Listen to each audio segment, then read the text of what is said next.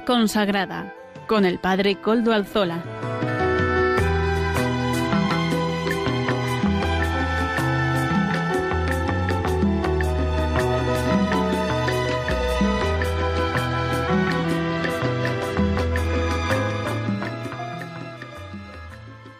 Buenas tardes amigos y, oyentes de Radio María.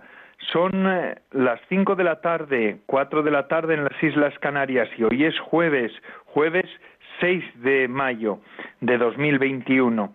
Por tanto, es la hora del programa de vida consagrada. Les saluda con sumo gusto Padre Coldo Alzola, Trinitario. Hoy emito no desde Algorta como normalmente, sino que estoy en una tanda de ejercicios espirituales en el monasterio de la Santísima Trinidad Mm, de las monjas trinitarias de Martos en Jaén. He venido, he cruzado la península de cabo a rabo para poder dar aquí los ejercicios esta semana de ejercicios espirituales. La verdad es que se nota que estoy en otro lugar también por la luz, por la luminosidad de esta tierra. Estoy en un convento con historia.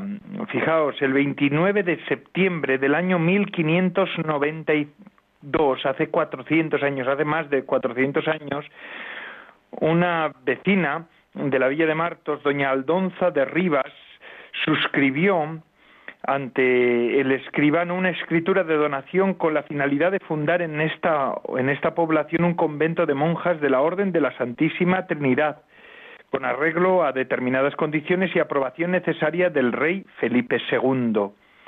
Así también pidió ayuda entonces y ayuda y asesoría al padre maestro Fray Diego de Guzmán, comisario apostólico de la Orden de la Santísima Trinidad en la provincia de Andalucía.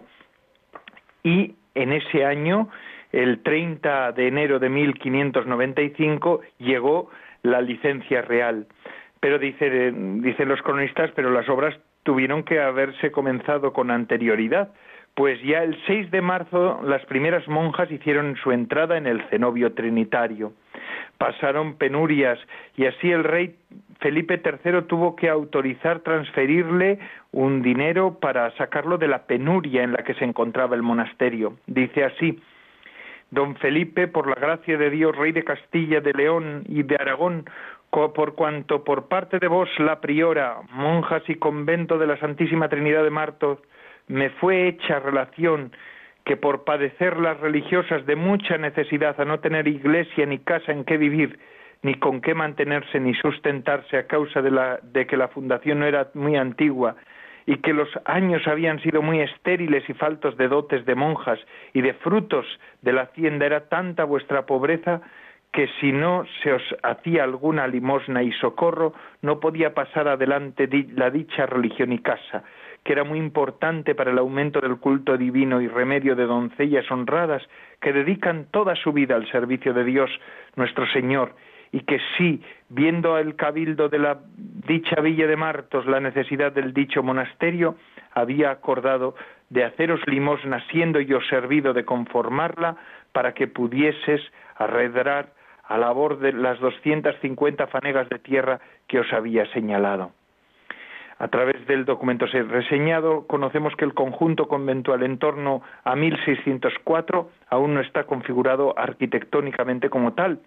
Ahora la comunidad está en medio de los, del casco histórico de la ciudad de Martos, casco histórico precioso, a la loma de la peña de Martos, una peña espléndida que se ve y se divisa desde lejos rodeada en la ciudad también de extensos olivares. Esta es la tierra del mar de olivos, Jaén, Jaén, esta tierra dichosa y gozosa. Actualmente son doce, diez, perdón, las monjas profesas solemnes de cuatro continentes y además también en espera de nuevas, de nuevas vocaciones como monjas de, como monasterio de monjas contemplativas no tienen ninguna actividad apostólica directa, pero en la iglesia tienen su base y centro cuatro cofradías a las que ellas sirven, ayudan espiritualmente y también en las necesidades que éstas tienen. También las cofradías les ayudan. Cofradía de Nuestra Señora, la Virgen de la Cabeza, patrona de Jaén, el santuario de la cabeza es un santuario señero en esta tierra, ¿verdad? Y aquí tiene la cofradía más antigua de toda la provincia de Jaén y su sede está en el monasterio de las monjas de Trinitarias. También está la cofradía de nuestro Padre Jesús cautivo de túnica blanca y Nuestra Señora de la Trinidad en su mayor desamparo este Jesús cautivo es el Señor de Martos, Andalucía, tierra de devoción, tierra de fidelidad a Cristo. Y se nota en todas estas devociones que las personas de los pueblos las viven con fervor. También la cofradía de Nuestra Señora de la Soledad, y la cofradía de nuestro Señor de humildad y paciencia, Nuestra Señora de los Desamparados y San Juan Evangelista. Además, en la iglesia guardan y veneran los restos de la Beata Francisca de la Encarnación, Virgen y mártir. También es muy venerada por el pueblo de Martos. Doy fe porque he estado estos días en la iglesia celebrando y veo y, y, en los ratos de oración veo cuántas personas se acercan al sepulcro de la monja. Fue monja de esta comunidad, había nacido en Martos y cuando tenía 63 años de edad durante la persecución religiosa que padeció nuestra patria, fue martirizada en Casillas de Martos el día 13 de enero de 1937. Fue beatificada en 2007 por su santidad el Papa Benedicto XVI. Así que desde Martos un saludo a todos, saludo también a todos los monasterios de monjas de toda España que también se unen a nuestro programa. Y voy a, mm, sin más dilación, a comentar los, los contenidos del programa de hoy. Comenzamos con las noticias de vida consagrada que Sara Torres, desde Eclesia, nos ofrece semanalmente. En la entrevista hoy contaremos con la participación del padre Juan Carlos Mateos, director de la Comisión Episcopal del Clero y de Seminarios en torno a la fiesta de San Juan de Ávila. También contaremos, como no, con don Eusebio Hernández, obispo de Tarazona, en la sección La voz de los obispos, la voz de los pastores. Saben ustedes que van, van comentando día a día, semana a semana, nuestra la encíclica del Santo Padre, la Fratelli Tutti. Música para evangelizar que nos ofrece Amaro Villanueva nuestro colaborador laico. También tendremos Laudato Si, la sección de formación, el comentario a la Laudato Si que lo hace la hermana Ana Seguí de las Carmelitas Descalzas de Puzol en Valencia, que nos ofrece como semanalmente su comentario. La liturgia de la semana nos la ofrece hoy la hermana Monse del Monasterio de San Benito de Montserrat, que semanalmente nos acerca a la liturgia del domingo como no. Además, saben ustedes que siempre tenemos un detalle que nos llega también desde la mano de Eclesia, en este caso de la hermana Silvia Rozas de las Jesuitinas. Y sin más, vamos a comenzar dando la voz a Sara Torres de Eclesia con las noticias de vida consagrada. Adelante, Sara Torres. Muy buenas tardes, Padre Coldo, y buenas tardes a todos los oyentes de su programa en Radio María. Desde la redacción de la revista Eclesia queremos, como cada semana, ofrecerles los contenidos del nuevo número de nuestra revista. En este 4074 recogemos las palabras del Papa Francisco confesando que es el momento de la vergüenza ante la muerte de migrantes en el mar. Son personas, son vidas humanas, dice el Santo Padre, que durante dos días enteros han implorado en vano una ayuda, una ayuda que por otro lado no ha llegado. Es el momento de la vergüenza, repite. Desde esta forma, desde las páginas de Eclesia, se apela al compromiso y ante el silencio de nuestros países y la desprotección de quienes intentan salvar vidas, nuestro compañero José Ignacio Rivares ha hecho una profunda entrevista a Elena Maleno, periodista, activista, investigadora social y fundadora de la ONG Caminando Fronteras. La activista deja en nuestra revista titulares muy claros y directos tales como que Europa ha normalizado que una persona muera por cruzar una frontera o que los migrantes que tanto racismo sufren nos dicen que todos somos iguales ante los ojos de Dios. Maleno advierte que en las fronteras no solo se está negando la vida, también se está negando la muerte porque se está invisibilizando y negando el derecho a hacer un duelo. Una entrevista que les animamos a leer profundamente, así como todos los temas de la actualidad de la Iglesia nacional e internacional. Por ejemplo, con motivo de la Pascua del Enfermo, el periodista Carlos González recoge para nuestra revista los testimonios de varias personas enfermas que hablan en la clave de esperanza. Los enfermos, nos dice, te permiten contemplar el rostro de Dios. Además, las páginas de Iglesia también recogen una entrevista a Carlos Esteban, experto en pedagogía de la religión, que habla sobre las conclusiones del foro sobre el currículo de religión que organizó la Conferencia Episcopal Española. El experto nos dice que el foro sobre esta materia marcará un antes y un después. Por otro lado, y como cada semana, Eclesia les ofrece las claves vaticanas de mano de nuestra corresponsal Ángeles Conde y toda la documentación del Papa Francisco. Como siempre, les esperamos aquí con los brazos abiertos en Eclesia y esperamos encontrarnos la semana que viene, si Dios quiere. Agradecemos a Sara Torres de la revista Eclesia esta sección de noticias de vida consagrada que nos ofrecen semanalmente. Y como les he dicho al comienzo del programa, hoy ya estamos como en las primeras vísperas, no, las primerísimas vísperas de la fiesta, o bueno, más bien estamos próximos a la fiesta de San Juan de Ávila, patrono del clero español.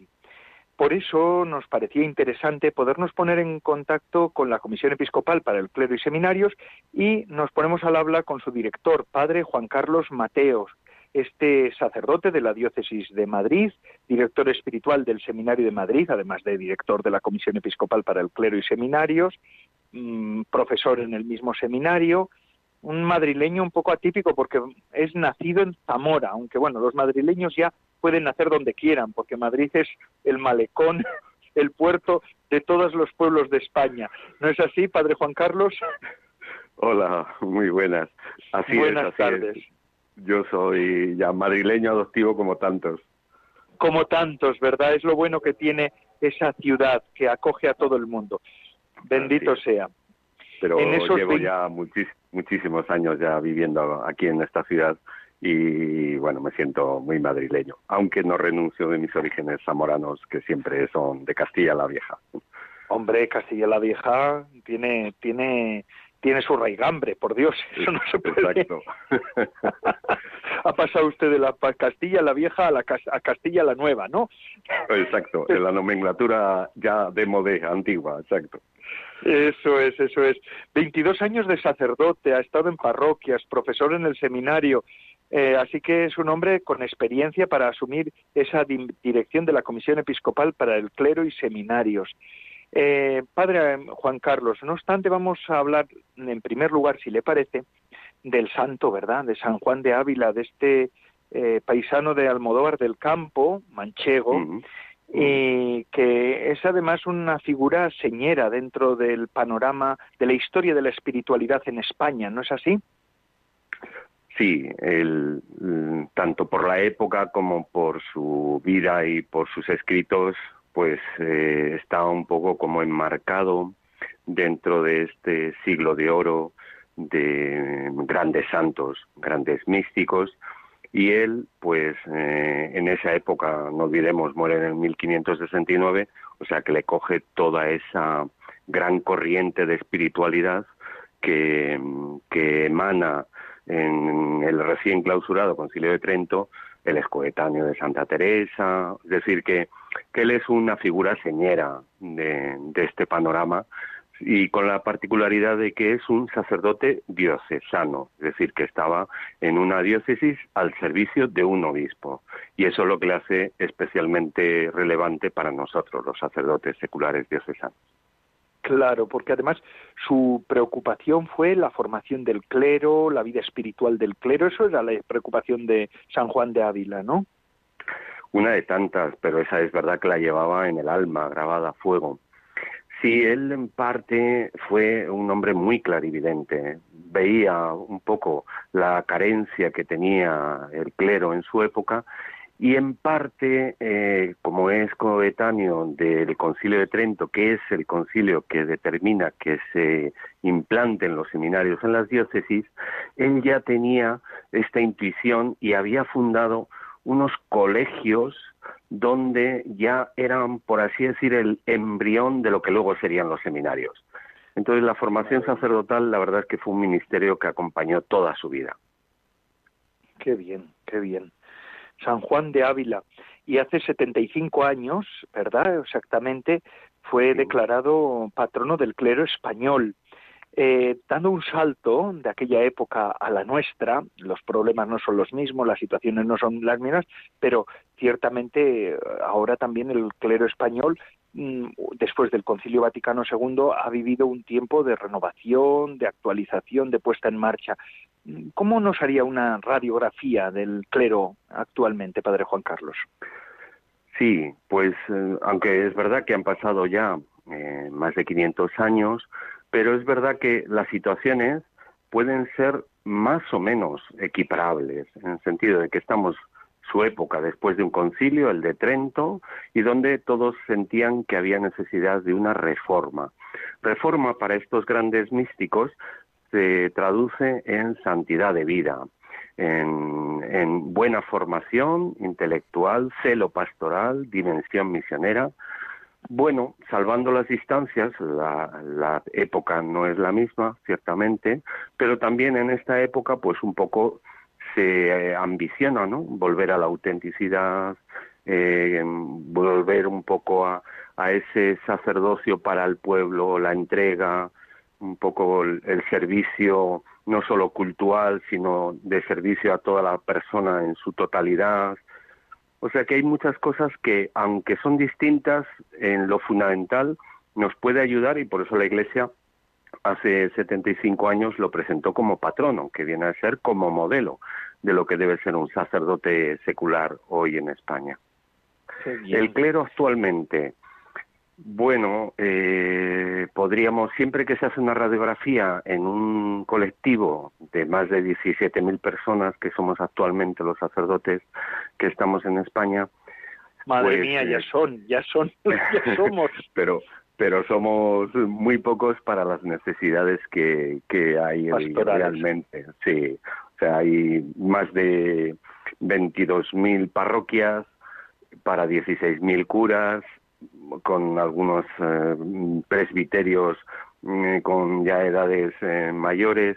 Entonces, bueno, ciertamente no es fácil eh, una atención pastoral como se podía tener pues hace 40 años, que era otra, otra cantidad. hace 20 años prácticamente teníamos 30.000 sacerdotes. Entonces, lógicamente, la atención pastoral era mejor. Pero bueno, el reto ahora es saber poder ser sacerdotes cogiendo lo mejor de San Juan de Ávila para servir al hombre y a la mujer de hoy, que tienen necesidades, como San Juan de Ávila supo entender las necesidades de su tiempo, a nosotros se nos pide también que sepamos entender las necesidades de los nuestros. Así es. el Papa en las últimas ordenaciones y en varias ocasiones suele hablar de que no seamos funcionarios los sacerdotes, sino pastores, ¿verdad? Esto es lo fundamental. Mm, eso es, eso es. Y cuando se dice pastor se está diciendo implícitamente oveja. Entonces el pastor y la misión del pastor solo se entiende al servicio de la oveja, eh, al servicio del pueblo de Dios en definitiva. Él como un miembro que participa del sacerdocio de Jesucristo, pero para el servicio del pueblo de Dios, sí. Qué bueno. Y todo esto lo hacen, bueno, lo están preparando los sacerdotes del futuro, el, del presente hay que acompañarlos, para eso está también esta comisión, supongo, pero también hay sacerdotes del futuro que aún hoy hay jóvenes en España que desean ser sacerdotes y hay muchísimos seminarios abiertos aún en toda la geografía española. ¿Cuál es la realidad de los seminarios? A veces el seminario sí que lo tenemos presente en las parroquias, pero a veces no, no, llegan las noticias tan frescas como mm. las que desearíamos. Sí, sí, la misma institución del seminario, porque requiere una quietud y un, bueno, una tarea formativa, pues como muy, muy intensa, pues no, no suele estar mucho en los medios de comunicación. Quizás suena más a nivel parroquial y a nivel institucional, pues en torno al día del seminario, que se suele celebrar el 19 de marzo pero es verdad que la institución del seminario a veces no es demasiado conocida por el pueblo de Dios. Pues la verdad es que mm, muchas de las diócesis tienen seminario físico y las que no tienen un suficiente número de seminaristas están eh, con otros seminaristas de otro seminario eh, en tarea formativa. Eh, es una realidad muy diversa también si miramos a las diócesis. actualmente, con números globales, así muy redondos, pues hay unos 1.060 seminaristas que están en proceso de formación y cada año siempre en torno a estas fechas ya empezamos hasta el final de año normalmente la Inmaculada es una fecha muy propicia para ordenaciones pues en el año 2020 que son el último año natural que hemos eh, tenemos datos y por lo tanto podemos dar la cifra se han ordenado 126 sacerdotes seculares en España para las diócesis. Lo cual significa que todavía hay un buen número de jóvenes que entienden el sacerdocio como una vocación para el servicio de los hombres. Es verdad que no tenemos los números de otros tiempos, porque los tiempos son diferentes, pero es verdad que todavía hay muchos jóvenes a los que el Señor seduce y emprenden un camino de seguimiento no corto, porque estamos hablando de periodos de formación de siete y de ocho años, muy intenso, y sin embargo los chicos sí que viven con mucha generosidad esta vocación. Ya, ya, ¿cómo es la formación de los seminarios en este momento? Además, hace poco mm. se ha aprobado, bueno, hace unos meses se ha aprobado el plan de formación sacerdotal, ¿verdad?, por la Conferencia Episcopal Española. ¿Cómo pretende que sea la formación en los mm. seminarios? Sí, ese plan que se, que se ha publicado justo al comenzar este curso, en octubre del 2020, pues lo que pretende precisamente es la formación de siempre para los tiempos de hoy. ¿Por qué? Porque los candidatos mm, ahora tienen una idiosincrasia que no es la de hace años y ahora lo que se pretende es que sea una formación muy integral, es decir, que se coja todas las dimensiones de la persona. Mm, por supuesto que un seminarista tiene que estudiar, pero no solo. También tiene que tener vida de oración, vida espiritual, pero no solo. También tiene que ser un hombre muy al servicio de, las demás personas, que tenga además afabilidad en el trato, que tenga una formación humana, que, sea una persona equilibrada.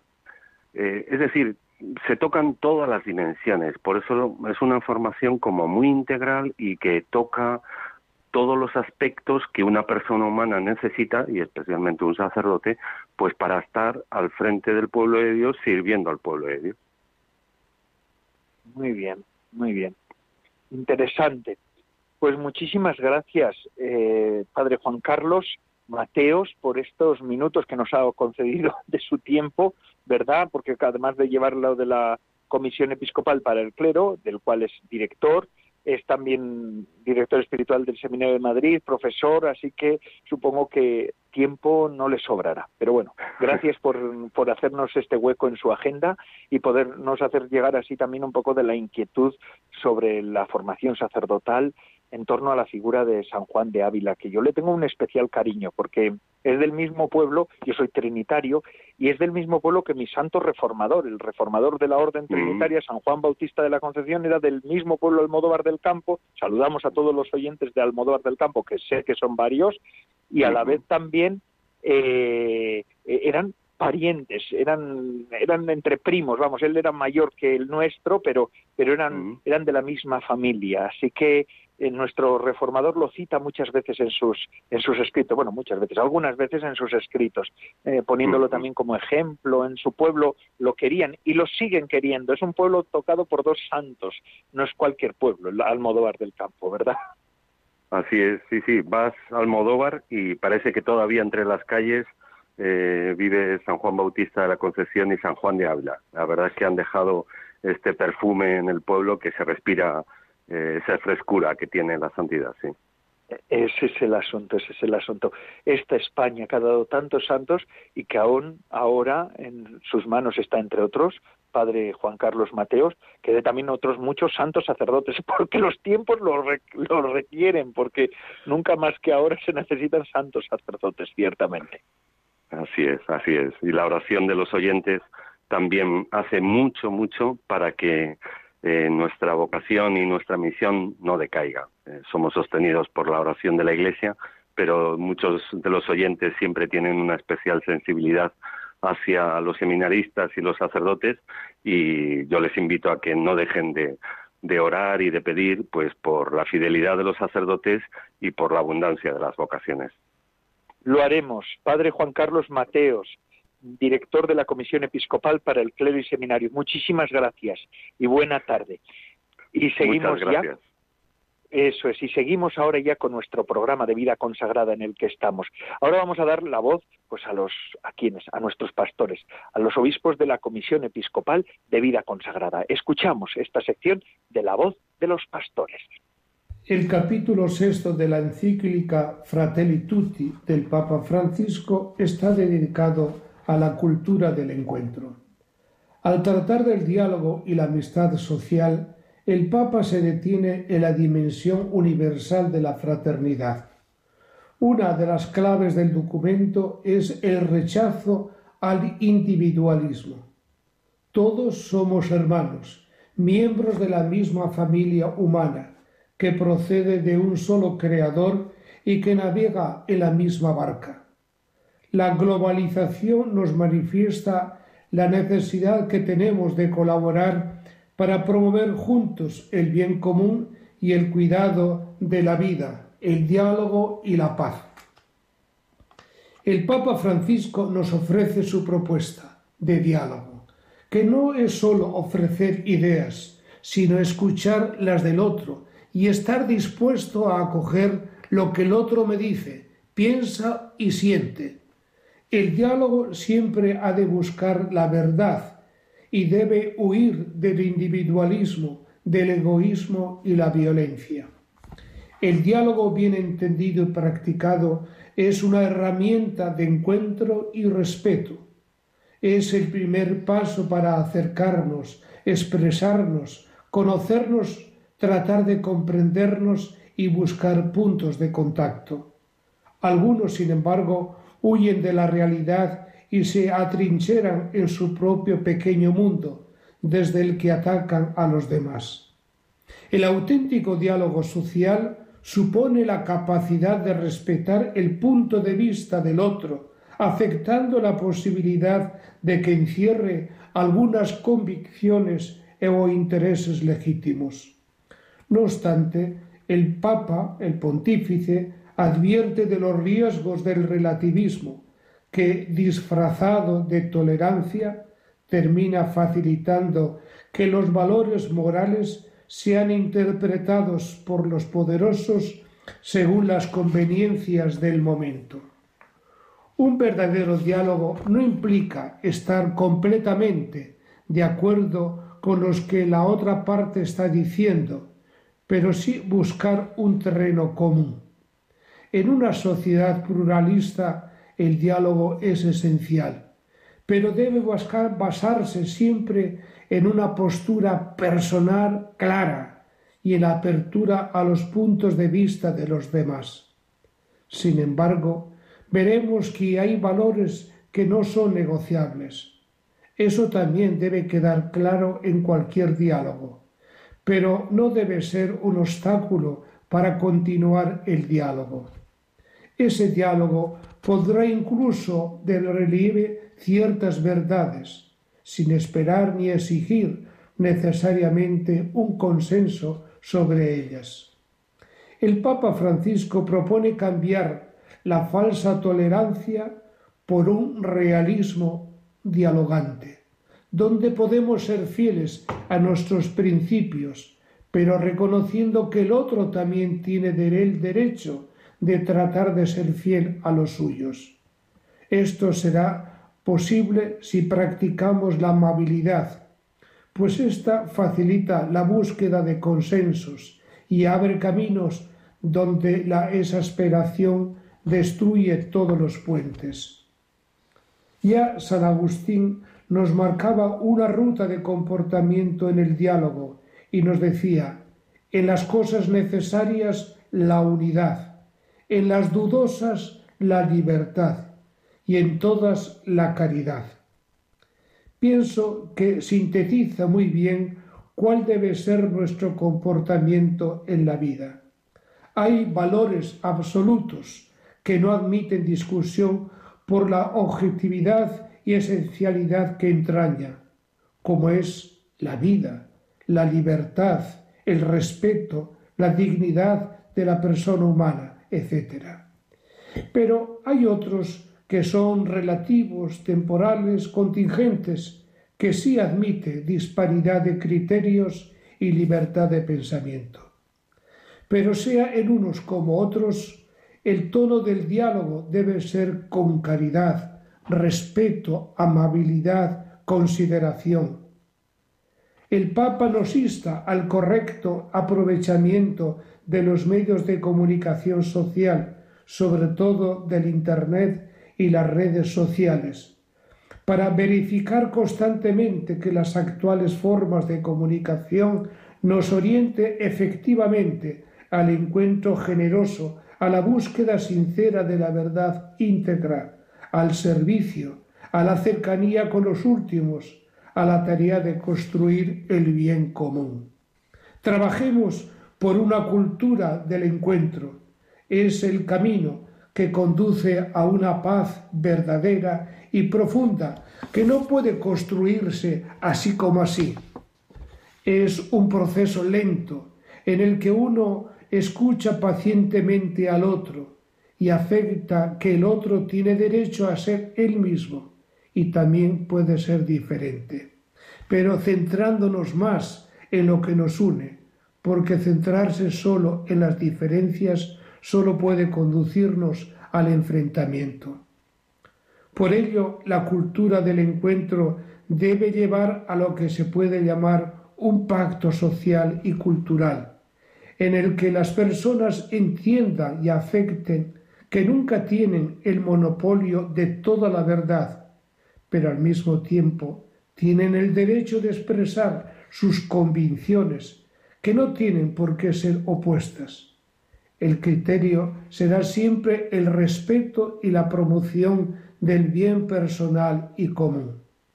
No podemos olvidar que vivimos en un mundo que, en que es, la, que es la casa común, en la que todos estamos llamados a compartir lo mejor de cada uno y a encontrarnos con los otros. San Pablo, que fue muy claro en sus convicciones y no las ocultó, pero al mismo tiempo defendió las relaciones adecuadas, basadas en la benevolencia, la dulzura y el respeto. No tengamos miedo a presentarnos en nuestro entorno como cristianos, como seguidores de Jesús. Sé que no es fácil dialogar con la ironía y con la burla de la gente con la que convivimos que no tienen fe, pero no es imposible. La valentía es también un requisito para el diálogo y se necesita cierta valentía para llegar a las últimas consecuencias y para quedarse a la intemperie en un mundo donde expresar lo religioso es un riesgo y provoca vergüenza. Quiero terminar con una frase de San Agustín. En las cosas necesarias la unidad, en las dudosas la libertad y en todas la caridad.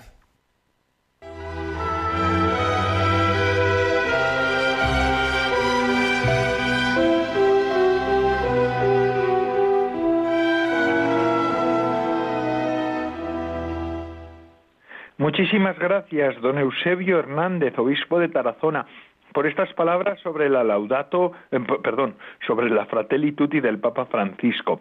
Y es que la laudato sí nos la van a comentar más adelante. Y ahora, antes de pasar a la segunda sección del programa, la segunda parte del programa, vamos a escuchar unas un poco unos acordes musicales de música para evangelizar que nos ofrece Amaro Villanueva. Adelante, Amaro, música para evangelizar.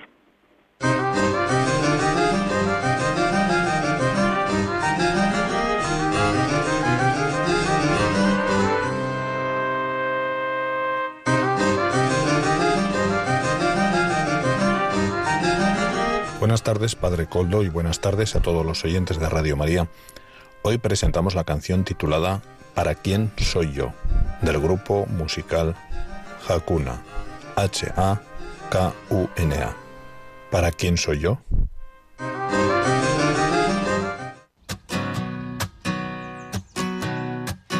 Lo que todo el mundo ansía, encontrar la felicidad. Muéstrame, muéstrame Dios, para lo que está hecho mi corazón. Y es que es hacer uso pleno de mi libertad. Es un camino a ciegas que se basa en confiar. Es poner mi calendario en blanco y dejarte rellenarlo. Dios te pido que me ayudes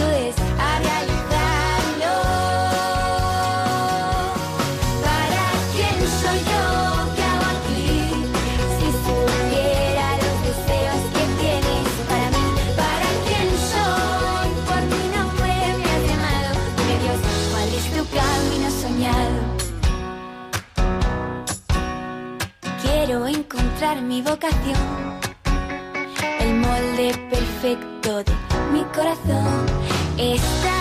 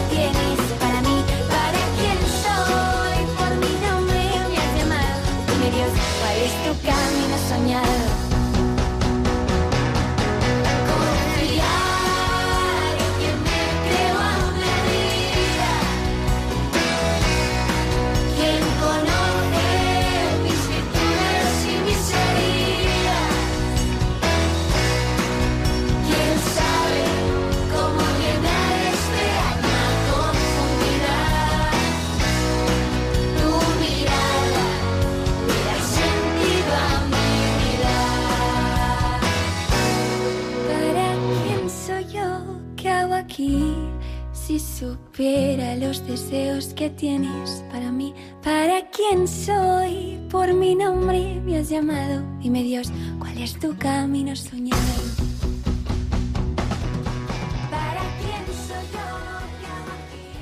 ¿Para quién soy yo? Qué bonito, qué bonita esta canción de Amaro Villanueva en Música para Evangelizar. Y ahora seguimos con nuestro programa y ahora sí, con Laudato sí, con la hermana Ana Seguí de las Carmelitas Descalzas de Puzolde, en Valencia. Ella nos ofrece el comentario semanalmente de la encíclica Laudato sí del Papa Francisco. Adelante, hermana Ana Seguí. Mi saludo cordial a todos los oyentes de Radio María. Prosigo hoy con el capítulo quinto de la encíclica Laudato Si. El segundo enunciado habla sobre un diálogo hacia nuevas políticas nacionales y locales. En su conjunto vemos que para que una gobernanza resulte eficaz hay que prestar atención al conjunto de la política y demostrar que esté realmente ocupada y preocupada por resolver la problemática ambiental y de desarrollo. Priorizar una política que lleve adelante la restauración de los ecosistemas, el desarrollo sostenible y la erradicación de la pobreza en el mundo. Dice la encíclica, ante la posibilidad de una utilización irresponsable de las capacidades humanas, son funciones impostergables de cada Estado planificar, coordinar, vigilar y sancionar dentro de su propio territorio. Estamos ante una realidad de innovaciones tecnológicas imparable y ante ello es necesaria una nueva cultura que eduque a la gente para saberse situar con conocimiento y tener conductas que miren el bien general. Personalidades sanas, con criterios propios, luchadoras para abrir nuevos caminos, teniendo siempre a la vista el bien común. Ante las frecuentes irresponsabilidades y los abusos, las sanciones se han hecho necesarias. Pero no será nunca a fuerza de controles, sanciones y vigilancias como iremos mejorando. Siempre será más importante alentar las mejores prácticas para estimular la creatividad que busca nuevos caminos para facilitar las iniciativas personales y colectivas. Nuestra dignidad humana nos debe alejar de vivir a merced de quienes manejan los intereses del dinero.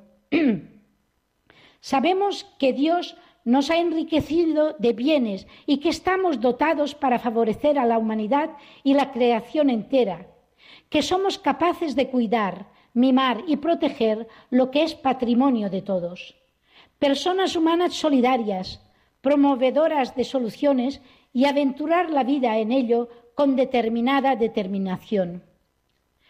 Nuestro modo de vivir es propenso a un consumismo desenfrenado y condicionamos así la misma política, que no pone control, para no irritar los ánimos de la población ni cuestionar las inversiones extranjeras. Con nuestro proceder instintivo para satisfacer apetencias nunca colmadas, todo va a la deriva. Y mientras más consumimos, más agravamos la vuelta atrás de una crisis catastrófica para todos.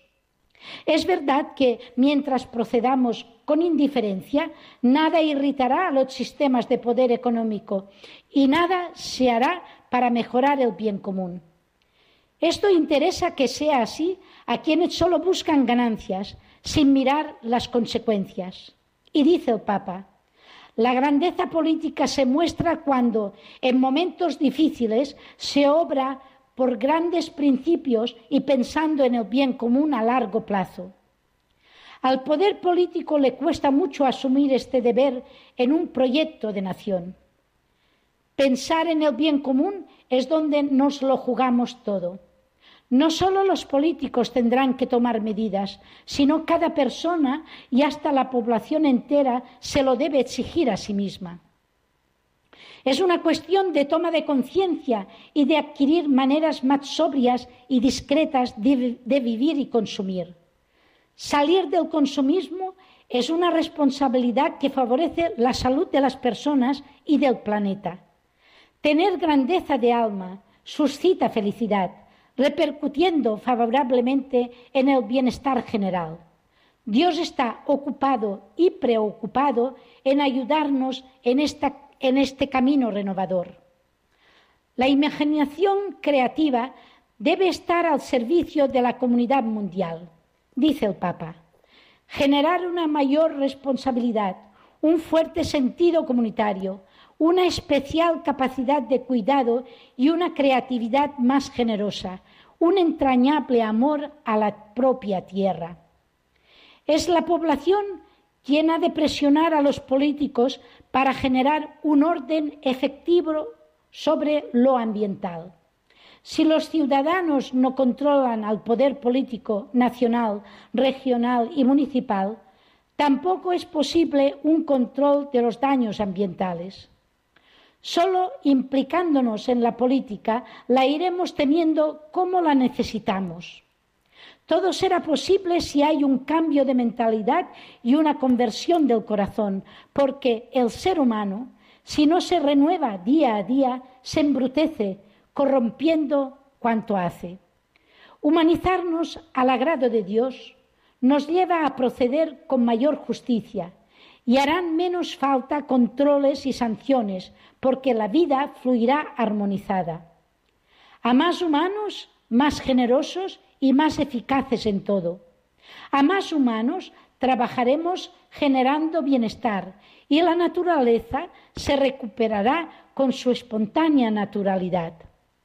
El Papa es reiterativo insistiendo en lo que hay por hacer y lanza un reclamo, un reclamo de posibilidades ecológicas, como promover las formas de ahorro de energía, quitando del mercado los productos que son más contaminantes, apelando al desarrollo de una economía de residuos y de reciclaje, y propone facilitar formas de cooperación o de organización comunitaria. Hace un llamado a la eficacia, a la responsabilidad, a la implicación de todos ante lo mucho que hay por hacer y que ya no podemos demorar. Y exclama, es tanto lo que sí se puede hacer. De nuestra parte, Lo que se espera es una actitud pronta de disponibilidad, mostrar y regalar grandeza de alma. El Papa reclama la continuidad en el trabajo relacionado con la protección del medio ambiente, más allá de los cambios de gobierno. El trabajo eficaz, pero escondido y sin ser reconocido, muestra el buen y bien hacer de personas generosas que realmente piensan en sus semejantes. Y dice, hay que conceder un lugar preponderante a una sana política capaz de reformar las instituciones, coordinarlas y dotarlas de mejores prácticas que permitan superar presiones e inercias viciosas.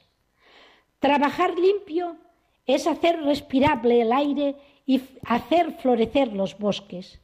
Poner empeño en estas mejoras nos mejora también a nosotros. Los talentos que Dios nos ha dado hay que hacerlos producir en favor de nuestro hogar común, que es el planeta. Esta ha sido hoy mi aportación. Muchas gracias por vuestra atención.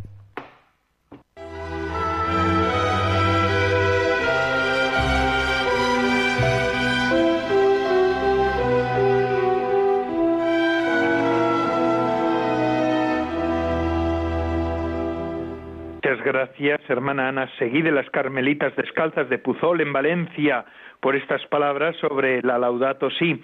Y ahora, antes de seguir con la liturgia, de que es la última sección que nos queda para el día de hoy, vamos a escuchar estos segundos que son un detalle, el detalle que dejamos semanalmente. La hermana Silvia Rozas, jesuitina y directora de Eclesia. Este domingo Jesús nos abre su corazón lleno de amor, del amor de Dios. Este es el misterio más profundo que solo podemos acoger con humildad y en confianza. Su vida entera, todo lo que ha vivido, ha sido por amor. Por eso lo que espera de cada uno de nosotros es lo mismo, permanecer en su amor. ¿Y cómo concretamos esto?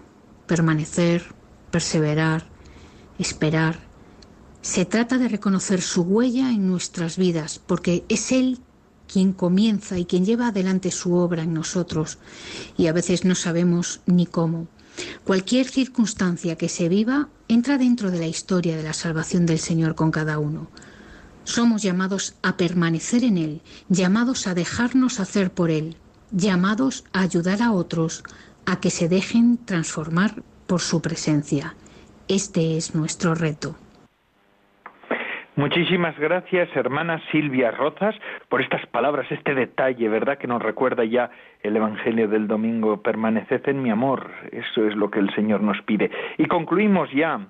Ahora en las hermanas benedictinas del monasterio de San Benito de Montserrat, en concreto la hermana Monse, hoy nos va a hablar de la liturgia del domingo. Adelante, hermana Monse.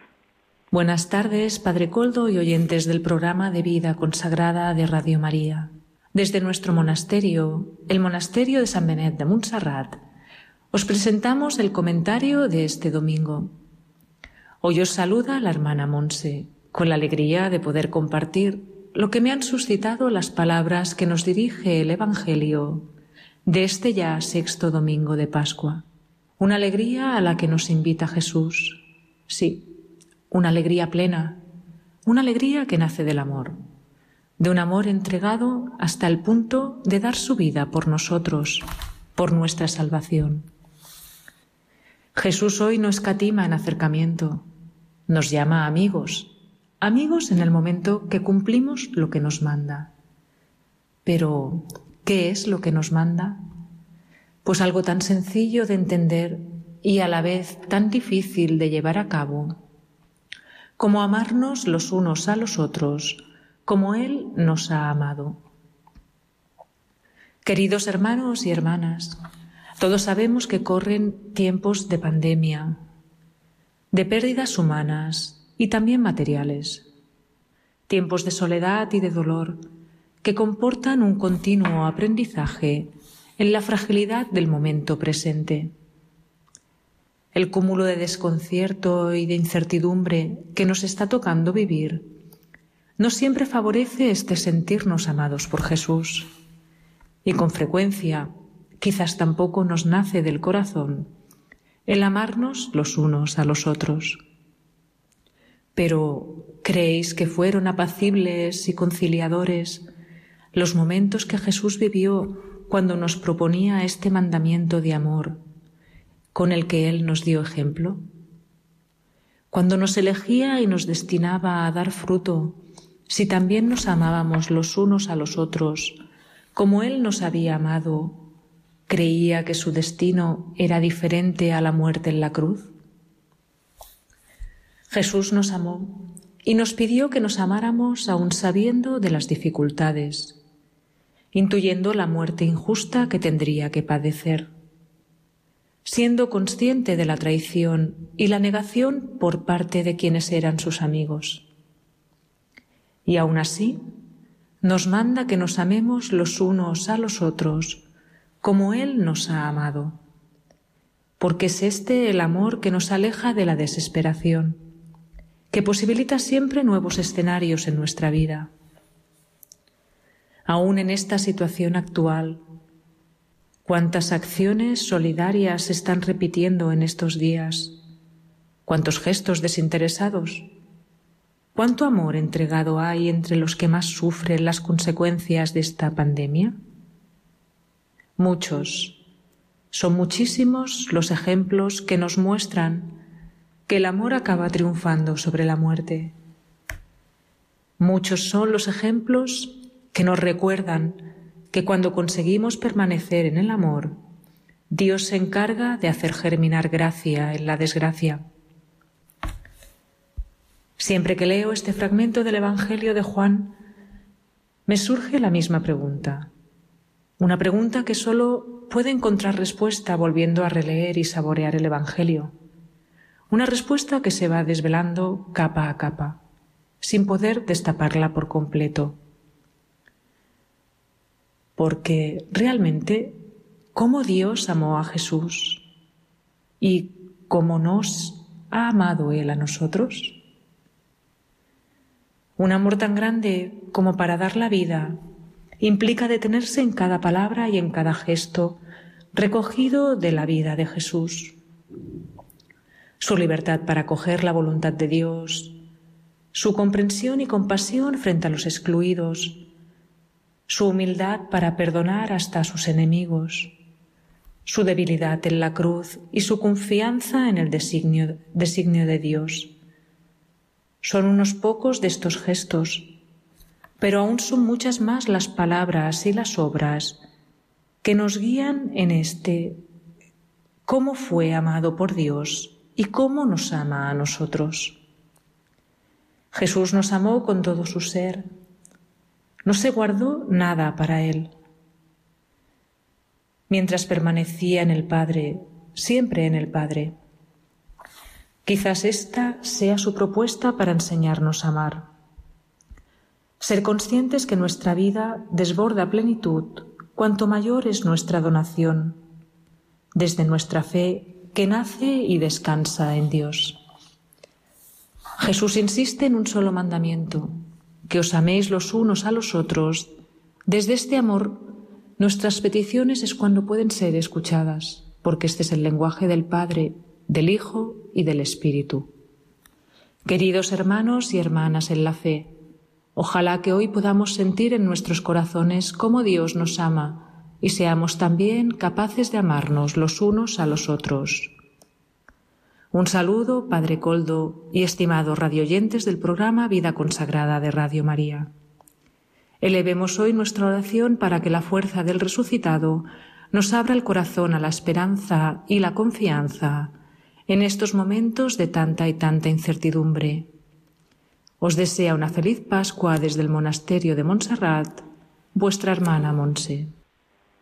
Muchísimas gracias, hermana Monse, del Monasterio de Montserrat, de San Benito de Montserrat. Gracias por estas palabras que ya nos preparan para la liturgia del domingo.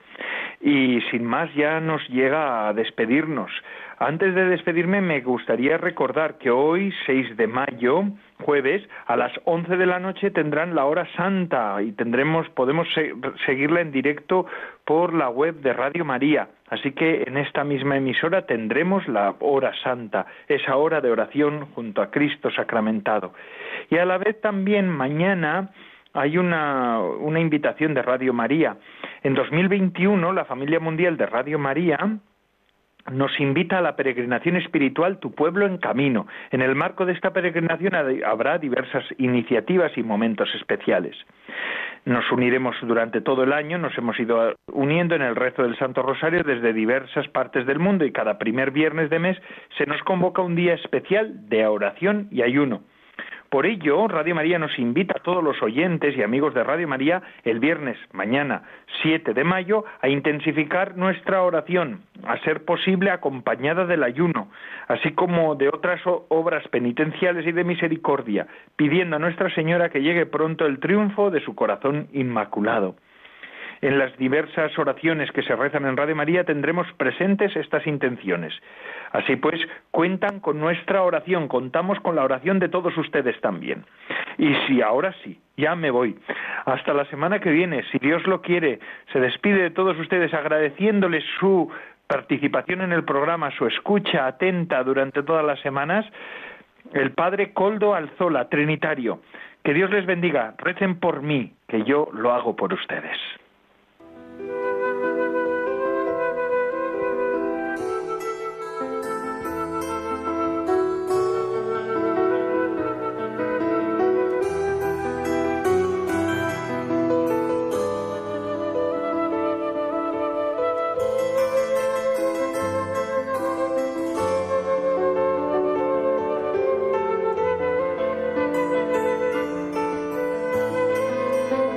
Vida consagrada con el Padre Coldo Alzola.